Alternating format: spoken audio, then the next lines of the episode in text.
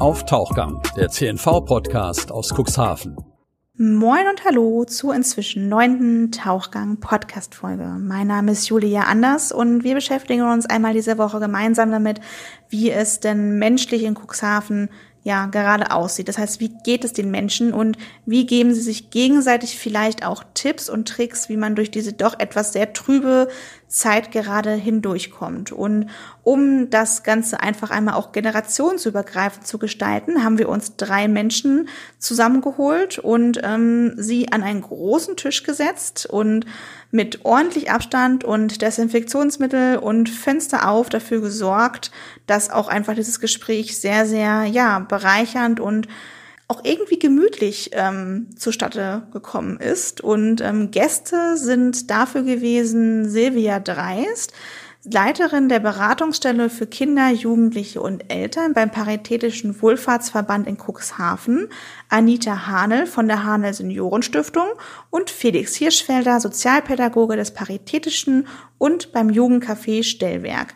Und diese drei ähm, haben sich da einfach mal so ein bisschen ausgetauscht und einfach mal erzählt, wie es im privaten Kontext gerade aussieht und welche Tipps und Tricks sie vielleicht auch haben, ähm, wie man sich diese Zeit vielleicht doch etwas schöner gestalten kann, als es gerade scheint. Ja, und damit herzlich willkommen zum Tauchgang Podcast. Heute einmal in Form eines, ja, eines besonderen Kamingesprächs, wo wir uns einmal anschauen, wie geht es den Menschen eigentlich im Raum Cuxhaven, in Cuxhaven direkt. Und wir haben uns dafür in den Räumlichkeiten der Hanel Seniorenstiftung einmal zusammengefunden und, ähm, ja, demnach würde ich einfach mal die, äh, die Herren dieses wunderschönen Gebäudes hier einmal ähm, begrüßen. Das ist die Anita Hanel von der Handel Seniorenstiftung. Hallo, herzlich willkommen. Ja, herzlich willkommen auch in meinen Räumen. Ich freue mich und bin ganz neugierig, was jetzt auf uns zukommt. Wir sind Danke, dass Sie zu mir gekommen sind. Ja, aber sehr, sehr gerne. Ist ja wirklich sehr, sehr schön hier mit den ganzen ähm, ja, gemütlichen Holzbalken. Ähm, rechts neben mir habe ich tatsächlich die Silvia Dreis. Die ähm, ist die Diplompsychologin und Leiterin des Paritätischen Beratungsstelle Familien, Kinder, Jugendliche und Eltern. Hallo, Frau Dreist. Hallo, guten Tag. guten Tag, wie geht es Ihnen? Ja, ganz gut. Ich freue mich auch hier sein zu können, die Hadel Stiftung jetzt in diesen Räumen hier zu besuchen und bin gespannt, worüber wir hier so diskutieren werden. Schön. Und Sie haben uns jemanden mitgebracht aus Ihren Räumlichkeiten sozusagen. Und ähm, das ist der Felix Hirschfelder, sitzt mir gegenüber. Natürlich 1,5 Abstand, wir achten darauf. ähm, und er ist Sozialpädagoge ähm, und ja, vom Jugendcafé Stellwerk und eben auch von der Beratungsstelle beim Paritätischen viele verschiedene Bereiche und damit auch herzlich willkommen in der Gründe. Moin. Moin. Wir sind ja hier im Norden. Genau. Ähm, ja, danke, dass ich dabei sein darf. Ich bin gespannt. Ich habe gestern Abend so ganz spontan so eine WhatsApp-Nachricht bekommen, habe dann einfach mal blauäugig zugesagt und jetzt gucke ich mal. Keine Angst, ich denke, wir werden das hier heute ähm, ganz entspannt ähm, machen. Und zwar ähm, soll es einfach heute mal darum gehen, ähm, ja, wie geht es Cuxhaven und nicht im Sinne von, wie geht es der Stadt Cuxhaven und den Unternehmen, sondern wie geht es den Menschen wirklich direkt. Das heißt also ähm, den Familien, den Senioren, den Jugendlichen. Deswegen haben wir uns diese bunte Runde hier einmal zusammengeholt. Und ich würde sagen, ähm, ich, ich schmeiße jetzt einfach mal ähm, eine Frage in die Mitte. Und ähm, wer von Ihnen dreien da im Grunde ähm, gerne etwas zu sagen möchte, ähm, gerne. Und zwar, welche Veränderungen bemerken Sie denn bei den Menschen im privaten, natürlich auch beruflichen Kontext? Im privaten Kontext äh, würde ich jetzt sagen, es ist dadurch, dass jetzt zu Anfang war es ja noch nicht so beim ersten Lockdown auch nicht ganz so klar, was es jetzt genau ist. Ähm, es war, sage ich mal, von heute auf morgen dann irgendwo dann so, so eine Panik da. Hm, wie verhalte ich mich jetzt? Man hat es natürlich auch bei diesen Hamsterkäufen eben ganz stark gemerkt. Ähm, als mhm. es jetzt darum ging, dass es jetzt vielleicht, geht es jetzt in den zweiten Lockdown, ähm, waren auch an manchen Stellen ähnliches Verhalten, aber wie ich fand jetzt auch so im Privaten beim Einkaufen oder so, ist es wesentlich schneller wieder, hat es sich schneller wieder beruhigt, dass die Menschen schon vorsichtig sind und es sind auch mit Sicherheit Ängste da, vor allem auch irgendwie bei Eltern. Hm, wie ist das jetzt mit der Schule? Geht die Schule jetzt wieder in Lockdown rein? Ähm, wie mache ich das jetzt? Ich habe keinen Urlaub mehr. Muss ich jetzt irgendwie auf Geld verzichten, weil ich mein Kind dann zu Hause habe? Dass solche Ängste halt, die im Vorfeld so spontan von heute auf morgen da waren, bauen sich jetzt halt schon über einen längeren Zeitraum einfach auf. Und da ist schon so eine Veränderung da, würde ich sagen. Aber auch gleichzeitig ähm, ist es etwas lockerer gesehen, als es vorher war, weil man vielleicht einfach auch jetzt ein bisschen mehr mit dieser Angst umgehen konnte. Es ist ja immer noch ein Thema, was nicht greifbar ist, weil es auch ein, ein, Virus ist, der einfach nicht sichtbar ist. Und dadurch ist es, denke ich mal, zu Anfang wesentlich schwieriger gewesen, als es jetzt eins. Und jetzt ist es halt eben einfach so, so Zukunftsängste, die jetzt so damit kommen, die dann wesentlich schneller kommen, aber trotzdem auch gleichzeitig wieder irgendwo so ein bisschen lockerer gesehen, weil man gemerkt hatte, wir haben es beim ersten Mal auch schon irgendwo überstanden. Und so im beruflichen ähm, Kontext, Sie sind ja auch, ähm, weiß nicht, hat das Café, haben Sie da überhaupt noch Berührungspunkte, haben mussten Sie komplett zumachen?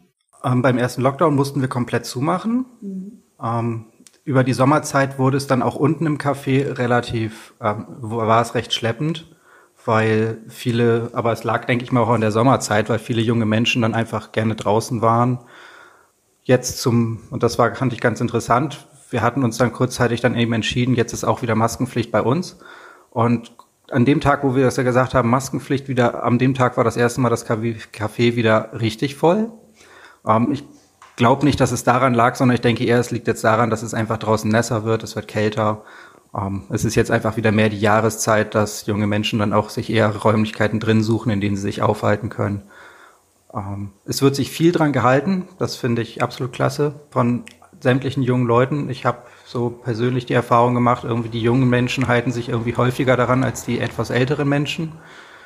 Aber ja, so zumachen mussten wir jetzt nicht. Unsere Arbeit geht da auch ganz normal weiter, eben halt mit besonderer Vorsicht.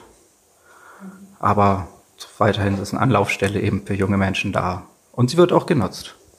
Ja, ich würde gern vielleicht gleich da weitermachen, weil wir ja Kollegen sind in der Beratungsstelle für Kinder, Jugendliche und Eltern.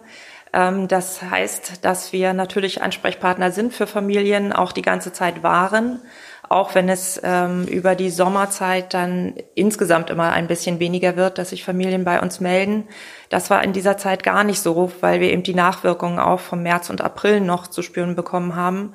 Ähm, was ich so beobachte, ist, äh, muss ich wirklich als spannend einordnen, sozusagen, dass es unterschiedliche Richtungen gibt ähm, im Gesamtumgang mit der Situation.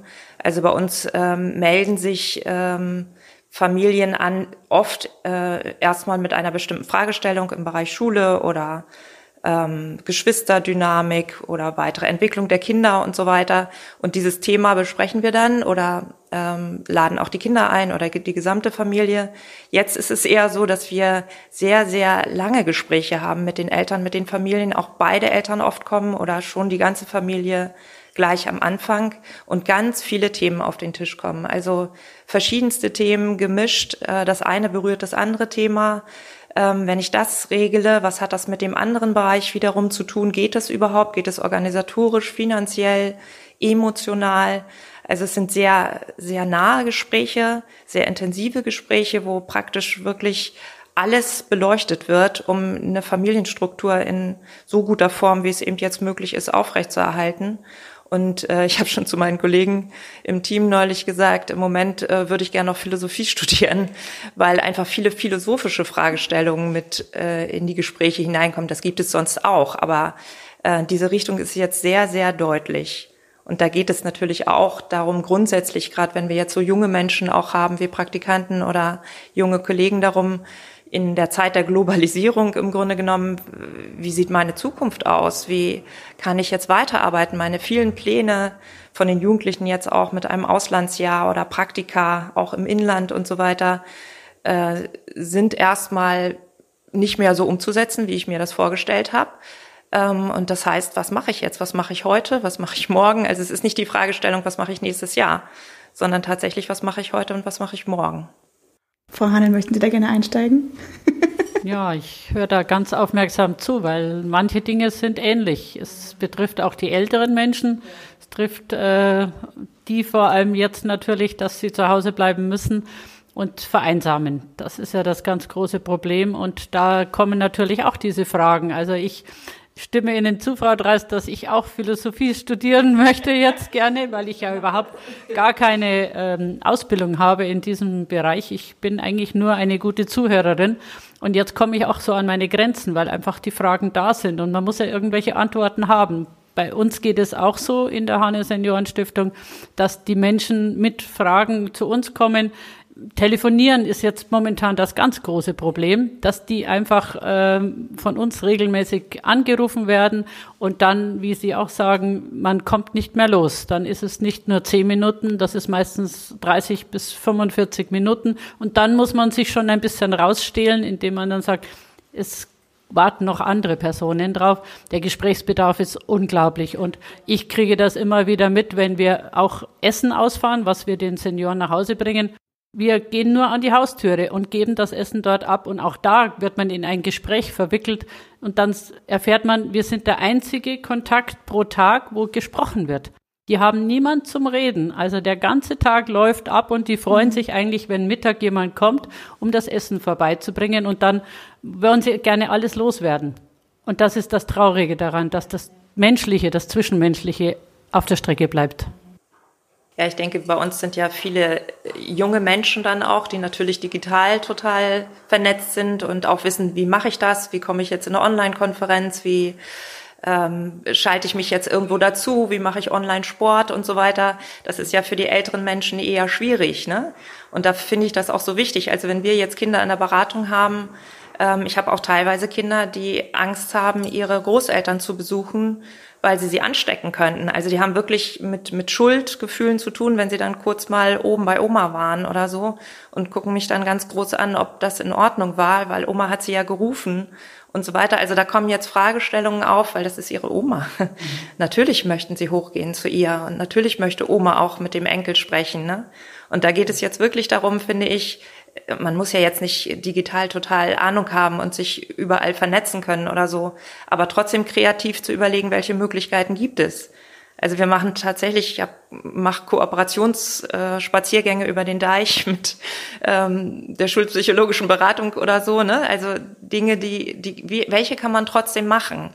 Und da finde ich es umso wichtiger, gerade heute wieder, dass die Generationen miteinander in Kontakt sind, also in der Form, in der es geht dass man sich auch wieder Ratschläge gibt. Was kann man jetzt machen? Also auch oft die, die Ruhe und Gelassenheit älterer Menschen, die sie ja eigentlich haben, äh, weiterzugeben. Im jugendlichen Bereich oder Kinderbereich oder auch Erwachsenenbereich heißt es ja jetzt Achtsamkeit als äh, Schlagwort sozusagen. Aber im Grunde geht es ja um diese auch Altersweisheit, um äh, Ruhephasen im Älterwerden, die man weitergeben kann an die anderen Generationen. Und wie ist das zu verknüpfen? Ne? Briefe schreiben gibt es immer noch. Es gibt Postkästen und all diese Möglichkeiten. Ne? Das sehe ich natürlich auch mit den Senioren, dass die, wenn sie zu Hause sind, ja gar nicht mehr kommunizieren können. Viele haben dann zwar noch ein Telefon, aber das gegenseitige Angucken, das Sehen, das fehlt. Und da wäre es mir natürlich auch wichtig, mit den digitalen Medien auf jeden Fall da loszulegen und den alten Menschen das auch ein bisschen nahe zu bringen. Es hat noch nicht ganz so funktioniert. Ich bin also dabei, die digitalen Medien auch bei den Senioren in der Stiftung anzubringen. Wir haben jetzt Tablets bekommen. Aber es ist natürlich ein weiter Weg, bis dann eine Seniorin oder ein Senior dieses Tablet auch akzeptiert und damit umgehen kann. Aber je länger dieser Lockdown oder je länger Corona dauert, desto leichter wird es jetzt, dass man diesen Menschen auch die Technik ähm, nach Hause bringt, weil sie es auch jetzt annehmen. Vorher war das, bevor Corona kam, war das eine totale Ablehnung. Und jetzt, ah ja, jetzt könnten wir doch mal gucken. Und hm, es wäre doch schön, wenn ich mit meiner Enkelin einmal äh, ja sehen könnte mich. Und jetzt kommt das langsam. Jetzt muss man wirklich versuchen, diese Medien den Menschen nach Hause zu bringen.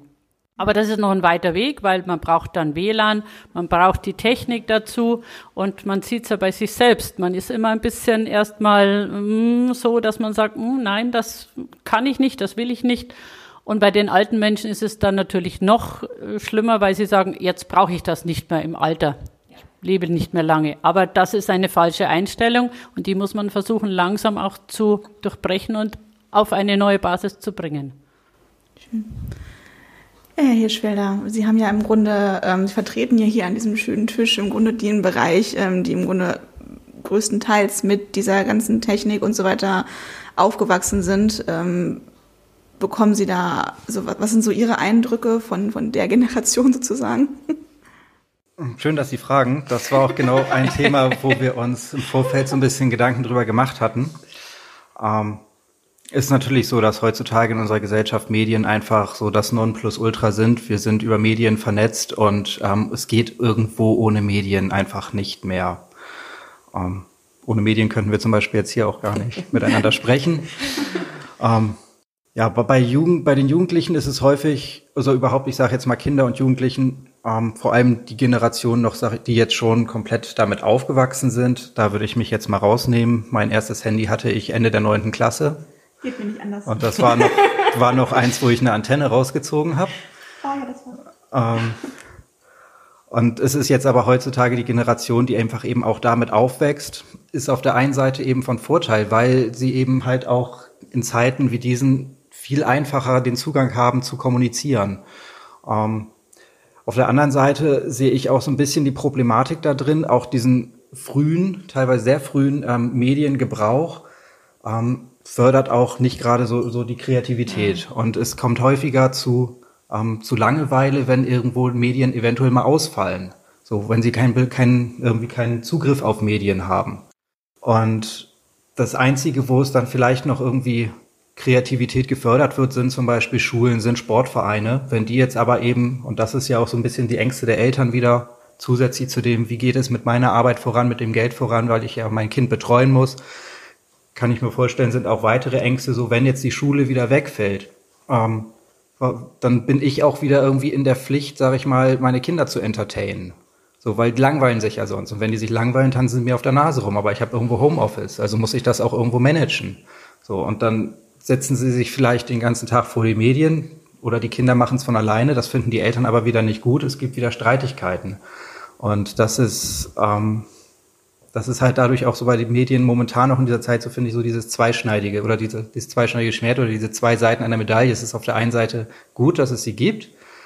Auf der anderen Seite können sie aber auch, finde ich, momentan viel zu auch ähm, Streitigkeiten einfach in der Familie führen, weil sie zu viel genutzt werden, weil vielleicht auch dadurch, dass soziale Kontakte zu Freunden nicht so auf der Straße nicht möglich sind, weil Vereine sich momentan nicht treffen dürfen und die jungen Leute dann aber eben halt Spiele oder andere Plattformen einfach nutzen, um miteinander in Kontakt zu treten, aber dann viel auch den Bezug zu anderen Sachen, die noch da sind, irgendwie verlieren, weil sie vielleicht vorher hatten sie ihren geregelten Tagesablauf mit Schule, mit dem Sportverein, mit den Hausaufgaben und zwei, drei Stunden Mediennutzung am Abend.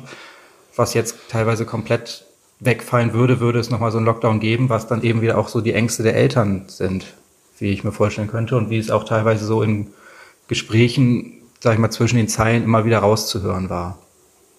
Ja, also wir haben viele Anmeldungen von Eltern, äh, wo der Inhalt ähm, der Streitgespräche zu Hause ganz häufig damit zu tun hat, dass im Grunde, gerade wenn auch die Kinder den ganzen Tag zu Hause sind, den ganzen Tag Spiele gespielt werden ähm, was natürlich nicht gesundheitsförderlich ist und auch nicht entwicklungsförderlich ist. Ähm, die Kinder das dann manchmal natürlich auch nicht einsehen und sagen, wieso, ich habe ja keine Schule oder ich habe meine Aufgaben fertig und es liegt ja auch nichts mehr weiter an.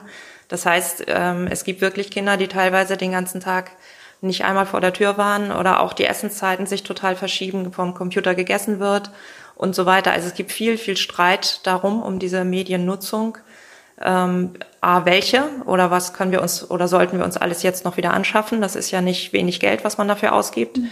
Dann auch in Zeiten von Kurzarbeit und eventuell auch Jobverlust und so weiter wird es noch schwieriger.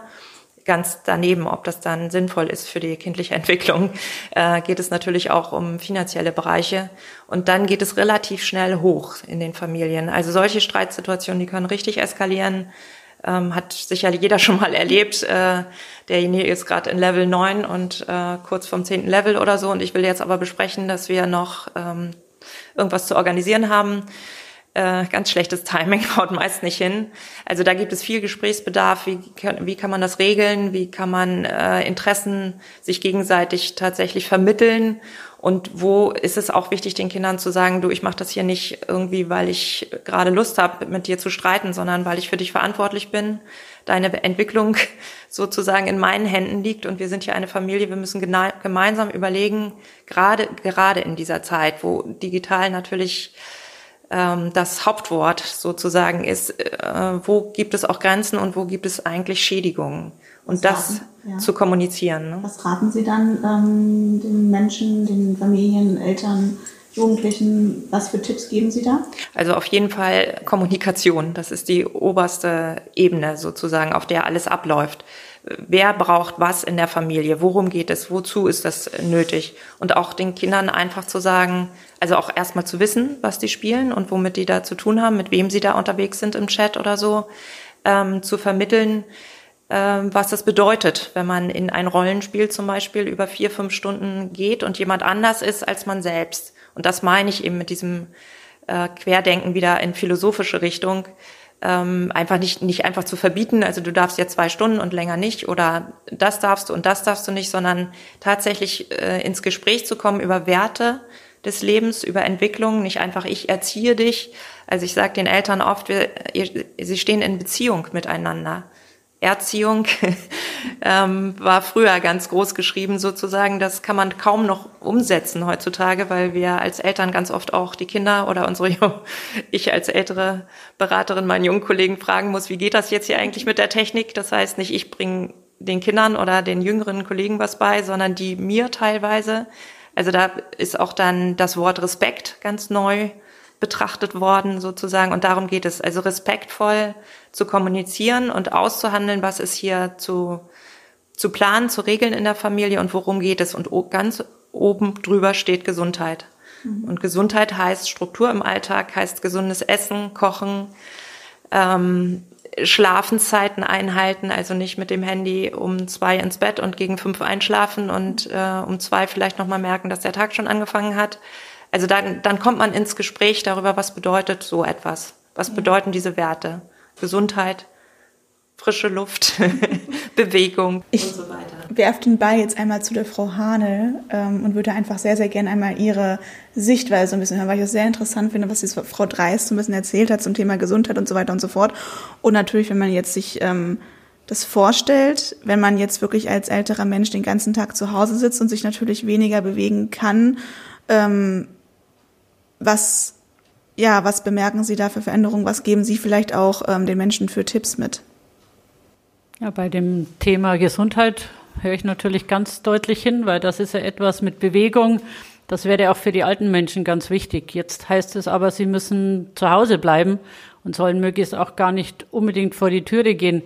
Da sind äh, schon die Schwierigkeiten vorprogrammiert. Ähm, die Menschen gehen jetzt auch nicht gerne raus und bleiben zu Hause. Da wird natürlich die gesundheitliche Einschränkung noch schlimmer. Und wir versuchen dann mit den Menschen, mit den Senioren zu reden, um sie dann doch noch ein bisschen auch wieder aus der Wohnung rauszubringen, sie vielleicht einmal um den Block gehen zu lassen. Aber ganz einfach ist das was die Gesundheit betrifft, mit diesen Menschen nicht. Die sind sehr verunsichert und haben jetzt eigentlich ihre Bastion zu Hause. Ihre Wände, vier Wände sind so das, wo sie sagen, da fühle ich mich einigermaßen sicher. Und ich möchte eigentlich gar nicht unbedingt rausgehen. Mhm. Und auch da ist dann wieder das Thema telefonieren, mit den Menschen sprechen, Kontakt aufnehmen, dass sie dann vielleicht auch noch die Sichtweise ein bisschen ändern und sich da wieder auf eine neue Basis begeben. Aber die meisten Menschen sind jetzt erstmal zurückgezogen und äh, bleiben zu Hause. Das muss man dann auch langsam mit einem Gespräch wieder auflockern, dass sie dann auch wieder das Leben draußen vor der Türe überhaupt annehmen.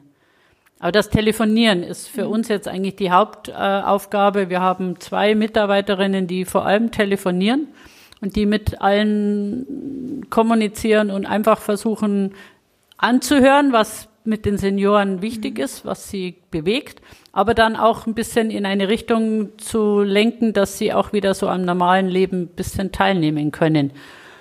Ja, es sagt sich natürlich immer manchmal ähm, so ein bisschen leicht, dass man sagt, verliert den Mut nicht und, und bleibt positiv gestimmt und das fiel aber vielleicht im Frühjahr leichter, das irgendwie in die Köpfe reinzukriegen, weil es einfach weil man ungefähr wusste, okay, ich habe die Hoffnung, dass ich im November spätestens, also eigentlich jetzt wieder ganz normal, ähm, zumindest einigermaßen normal leben kann unter den neuen Bedingungen. Ähm, jetzt ist es eine ganz andere Geschichte. Ähm, sie haben vorher alle drei schon so ein bisschen angedeutet, dass sie ja im Grunde sich eine bestimmte Zusatzausbildung jetzt wünschen würden in die Richtung der ähm, ja, Philosophie. Philosophie, Dankeschön. genau. Ähm, wenn sie jetzt so ein bisschen, ich glaube, mit dem, mit dem im Kopf muss ja auch ganz, ganz viel passieren und da muss ganz, ganz viel ja, man muss sich einfach bemühen, in eine bestimmte Richtung zu denken, was, was. Auch wir müssen ja. neu denken. Also ich muss auch äh, das ganz neu äh, auf den Weg bringen. Wir hatten das vorher ganz anders mit den Senioren. Wir haben sie zum Frühstück eingeladen, wir haben sie äh, an den Deich gebracht, sind mit ihnen Kaffee trinken gegangen. Das geht alles nicht mehr. Und jetzt müssen wir auch ein ganz anderes Konzept entwickeln. Mhm. Wie kann man überhaupt mit den Senioren äh, kommunizieren, wie kann man sie rausholen, wie kann man seniorengerecht auch mit ihnen etwas anstellen oder, oder mhm. unternehmen. Angefangen vom Essen über Medien, über Zeitungen bringen und da muss man wirklich neu überlegen. Und darum ist es für mich auch so, dass ich oft mal philosophiere. Was kann ich und was können wir neu auf den Weg bringen? Aber es wird ja anscheinend sehr gut angenommen, was Sie anbieten. Ja, es werden immer mehr Leute. Einmal die Basisarbeit ist wichtig, indem sie das Essen bekommen. Sie bekommen warmes Mittagessen, wenn eben jemand, mhm. ähm, also nicht jeden Tag, sondern ja. zwei, dreimal in der Woche kriegt jemand ein warmes, gesundes Essen, das wir vom Kubi noch bekommen. Mhm. Und dann natürlich machen wir auch einen Einkauf. Die Senioren können Einkaufslisten uns geben und dann kaufen wir ein, sodass also dann auch zu Hause noch gekocht werden kann. Aber das ist nur ein Teil. Und jetzt kommt der neue Teil, eben die Kommunikation, die aus der Isolation, aus der Einsamkeit holen die Menschen. Und das ist eine ganz große Herausforderung. Wie weit sind Sie da bisher? Ich würde mal sagen, am Start. Wir beginnen erst.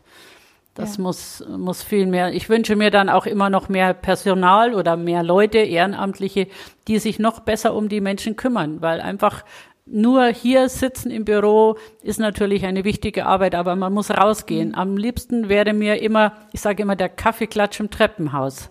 Dass es wieder was wird im, in der kleinen Hausgemeinschaft auch etwas zu starten, dass man als Nachbarschaft sich trifft, dass der Nachbar sich auch ein bisschen um die Menschen kümmert, mhm. die Jungen um die Alten kümmern in der Nachbarschaft und dass man das auch auf den Weg bringt. Da ist auch etwas liegen geblieben, etwas zurückgeblieben, dass man auch in der Familie vielleicht wieder mehr Kontakt hält, sofern es geht. Ich habe einige Senioren, wo die Enkel, gut, sie wohnen weit weg, aber der Kontakt ist nicht sehr groß da und da frage ich mich immer, wo hat sich da etwas entwickelt? Was ist da passiert, dass das überhaupt so weit gekommen ist? Mhm. Das sind auch noch Fragen, die im Hintergrund auftauchen. Herr Schweller, was glauben Sie, wie kann man da auf jeden Fall so ein bisschen ähm, das so ein bisschen stärken. Ich schaue nämlich gerade so ein bisschen auf die Uhr und wir haben ähm, uns so ungefähr so eine halbe Stunde gesetzt, weil ich glaube, sonst würden wir hier uns stundenlang unterhalten, weil es einfach so ein intensives Thema ist. Ähm, deswegen sehr, sehr gerne einmal zum, zum Abschluss ähm, nochmal Ihren, Ihren Tipp, Ihre Hinweise, was kann man da im Grunde von Ihrer Seite aus machen, was erleben Sie auch im Jugendcafé? Sowas wie, wie jetzt ähm, der Kontakt, so sage ich mal, bei jungen Menschen privat aussieht, das kann ich jetzt halt überhaupt nicht sagen. Also ich gehe jetzt mal davon aus, dass viele junge Menschen sich trotzdem auch irgendwie in der Öffentlichkeit einfach noch immer zu mehr, vermehrt auch treffen. Ähm, wahrscheinlich vorsichtiger geworden sind, auch weil ja auch mehr Sanktionen irgendwie immer im Gespräch sind, dass sie dann natürlich nicht erwischt werden wollen, aber es sind ja auch nicht unbedingt auf den Kopf gefallen und wenn man da irgendwie was machen möchte, dann kann man das auch machen. Ähm, deshalb weiß ich da jetzt gar nicht so genau, was ich ähm, da jetzt raten würde. Also eigentlich ist so der einzige Tipp, den ich jedem immer gebe, ähm, haltet euch irgendwie alle an die Regeln, die wir haben. Es sind verhältnismäßig wenig Regeln, ähm, die finde ich sehr einfach eigentlich umzusetzen sind.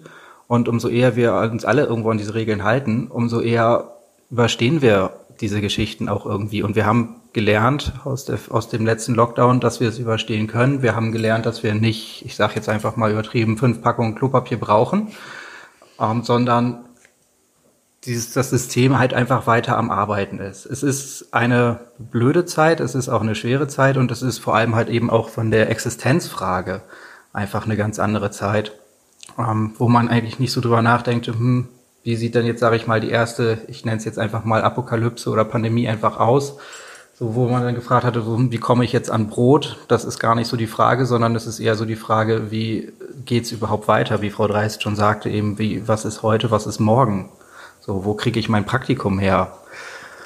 Ähm, da würde ich, wie gesagt, daher einfach raten, an die Regeln halten. Es geht irgendwo weiter und solange wir uns irgendwie an die Regeln halten, machen wir es für andere auch einfacher, die jetzt auch wirklich vielleicht wieder schließen mussten, die dadurch dann eben schneller auch wieder die Möglichkeit haben zu öffnen und auch wieder mehr in das normale, in Anführungsstrichen, Leben zu starten.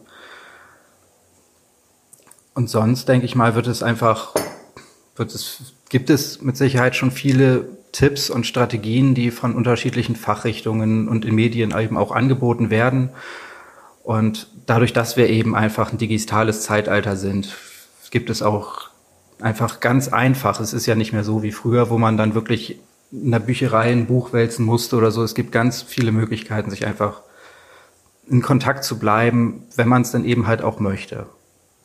Ja, das finde ich das Stichwort überhaupt Kontakt. Deswegen finde ich es auch spannend, dass wir in dieser Runde hier zusammensitzen. Ähm, also zum Beispiel habe ich das jetzt wirklich ein paar Mal gemacht, wenn ich draußen spazieren gehe oder so, dass ich einfach die Menschen anlächle, hinter der Maske sozusagen, weil man das auch an den Augen sehen kann. Ähm, man begegnet oft Menschen, die einfach weggucken sofort und so bei sich sind, dass man in Kontakt tritt, auch schon über solche Kleinigkeiten. Also ich sage das jetzt so ein bisschen emotional, weil ich das auch ernst meine. Ähm, und äh, diesen Kontakt, wie Frau Hanel auch sagt, wirklich wieder mehr zu gestalten, auch mal die Großeltern vielleicht zu fragen, wie haben sie frühere Krisen und frühere Zeiten, die ehrlich gesagt ja noch ganz anders waren, überstanden. Und da geht es wieder darum, mit welchen, äh, welchen Möglichkeiten, inneren Möglichkeiten, äh, Gedankengängen, ähm, Wertesystemen sind die älteren Menschen umgegangen? Was bringen die kleinen Kinder mit rein, die jetzt einfach damit aufwachsen, mit einer Maske irgendwo reinzukommen und äh, das schon ein bisschen wie ein Kleidungsstück integriert zu haben, sozusagen. Darf ich das jetzt ausziehen, so wie meine Schuhe? Also da gibt es viele, viele Möglichkeiten, tatsächlich über den Kontakt, über die, Kommunika über die Kommunikation äh, etwas herauszuarbeiten, was man jetzt gar nicht schon Strategien nennen kann oder so, sondern tatsächlich für jede neue Situation eine neue Möglichkeit zu finden. Die gibt es tatsächlich und das geht eben nur über den Kontakt und über ein Gespräch und einem dem Nachgehen der inneren Werte und die Gefühle, die man hat, nochmal zu analysieren und dann achtsam zu sein. Ich muss das Wort nochmal benutzen und ja. innezuhalten einfach. Naja, es ist so ein bisschen belegt jetzt. Ich, das mag ich gar nicht so, aber trotzdem trifft es das. Innezuhalten und nicht sofort wie am Computer immer zu irgendwo raufzudrücken und dann geht das Programm los, äh, sondern innezuhalten und zu fragen, was ist hier eigentlich los? Was macht es mit mir? Und wo kann ich eben auch einen Gesprächspartner oder eine Lösung finden? Schön. Vielen, vielen Dank. Ich, äh, wie gesagt, ich habe es vorhin schon gesagt, ich glaube, wir könnten schon lange uns unterhalten und ähm, vielleicht geben wir das einfach mal so in die Runde. Und, ähm, liebe Menschen, die gerade diesen Podcast hören, bitte redet miteinander, nutzt eure Medien, bleibt in Kontakt und ja, dann würde ich sagen, bedanke ich mich ganz herzlich bei Ihnen dreien und wünsche Ihnen alles, alles Gute, bleiben Sie gesund und ja, Vielen Dank, dass Sie das initiiert haben. Danke sehr, sehr gerne, immer gerne wieder.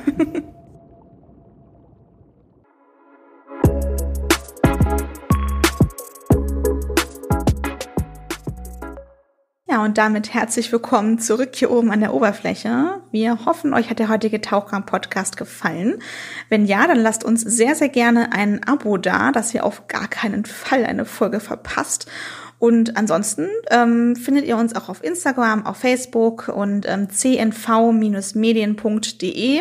Da findet ihr uns natürlich auch. Und da könnt ihr übrigens auch oben rechts einfach mal das Thema eingeben, was euch interessiert. Und ähm, ja, ansonsten gibt es auch einen ergänzenden Artikel dazu, ähm, zu dieser ganzen ähm, ja, Menschlichkeits- und Corona- und Trübsal, nicht Trübsalblasengeschichte. Den findet ihr am Samstag auch in der Zeitung, das heißt in der Cuxhavener Nachrichtenausgabe und in der Niederelbe Zeitung. Und ähm, ansonsten habt ihr auch die Möglichkeit, jeden Tag einen News-Podcast euch einmal zu Gemüte zu führen. Ähm, der kommt auch hier aus dem Haus, wird übrigens von dem Menschen gesprochen, den ihr immer am Anfang und am Ende hört, im Intro und im Outro. Das ist der Dieter Büge und der liest euch jeden Tag die Nachrichten vor, die bei euch in der Nachbarschaft im Landkreis Cuxhaven ja gerade einfach auch wichtig sind.